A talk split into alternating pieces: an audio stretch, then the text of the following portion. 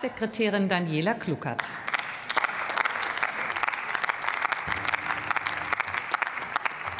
Ja, verehrte Präsidentin, liebe Kolleginnen und Kollegen, meine sehr geehrten Damen und Herren, die Bedeutung der digitalen Infrastruktur für unser Land, man kann sie nicht zu hoch zeichnen.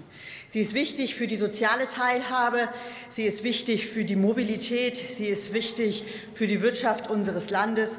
Und deswegen reicht es nicht aus, sie da zu halten, wo wir sie momentan haben.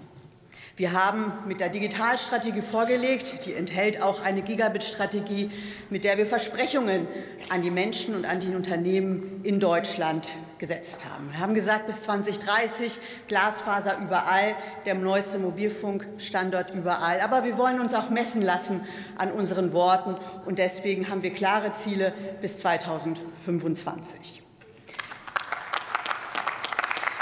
In Deutschland haben wir eine Aufholjagd zu tun. Wir sehen rechts und links, oben und über uns, die Nachbarn, sie sind besser. Sie sind besser, weil früher die falschen Entscheidungen getroffen haben, die auch jetzt zu korrigieren sind. Sie sind zu korrigieren mit privaten Investitionen, aber auch mit Fördermitteln. Insgesamt haben wir bisher 13 Milliarden Fördervolumen im Markt und das Fördervolumen für 2022 ist 3,1 Milliarden Euro. Das ist ein Rekord. Es ist das größte Finanzvolumen, das für diesen Zwecke jemals zur Verfügung gestellt worden ist, und es wird kontinuierlich weiter so gestellt. Und die Kollegin von den Grünen, Dr. Pichotte, hat es ganz richtig gesagt. Es ist eine gute Nachricht, dass diese Mittel abgerufen worden sind. Es ist eine gute Nachricht, dass wir bereits im Oktober sagen können, wir sind schneller geworden mit dem Mittelabruf. Wir sind besser geworden mit dem Mittelabruf. Wir sind so gut wie je zuvor. Und das ist eine gute Nachricht. Das ist eine hervorragende Nachricht. Das wollen wir. Und es ist überhaupt nichts Ungewöhnliches, dass Fördertöpfe einmal leer sind. Man muss dann überlegen, wie geht man damit um. Wir wollen den Giga-Ausbau mit Fördermöglichkeiten vorantreiben, aber wir haben auch die Gigabit-Strategie vorgelegt, die ganz viele Punkte hat.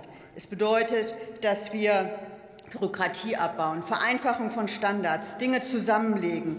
Wir haben neue Verlegetechniken sozusagen auf die Überholspur gesetzt und werden diese demnächst auch hier vereinheitlichen. Wir geben das Gigabit-Grundbuch, tragen wir voran, damit wir auch Dinge zusammenbringen. Und wir gehen vor allem den Bürokratieabbau an, der jetzt ja auch schon Wirkung zeigt, weil hier eben die Fördermöglichkeiten deutlich einfacher werden. Wir geben alles, damit dieser Aufbau vorankommt und mit großer Wirkung, wie man sieht. Wie geht es jetzt weiter? Das ist natürlich etwas, was die Bürgermeisterinnen und Bürgermeister vor Ort interessieren. Das ist, was die Menschen vor Ort interessiert. Und natürlich werden wir Lösungen finden für die Altanträge. Wir werden Lösungen finden für das, was da kommt. Wir werden neue Förderrichtlinien machen, die dann auch noch mal angepasst sind auf die derzeitige Situation. Es ist natürlich klar, dass man hier keine Schnellschüsse vorantreiben kann, sondern dass man hier ernsthafte und seriöse Punkte voranbringt. Herr Brande, Sie hatten gefragt, was Sie den Bürgermeisterinnen und Bürgermeistern sagen soll. Ich sage Ihnen, Sie sollten sagen, für uns, für die Ampel steht die Digitalisierung, steht die digitale Infrastruktur ganz, ganz vorne in der Prioritätenliste. Wir haben Rekordhaushalte, die wir kontinuierlich so weiterhalten. Bei uns ist die digitale Infrastruktur in guten Händen. Wir haben Innovationen auf die Straße, wir bringen Innovationen auf die Straße.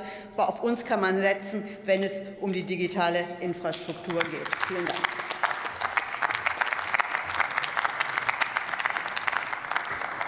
Für die CDU-CSU-Fraktion erhält jetzt das Wort Dr. Inge Gressle.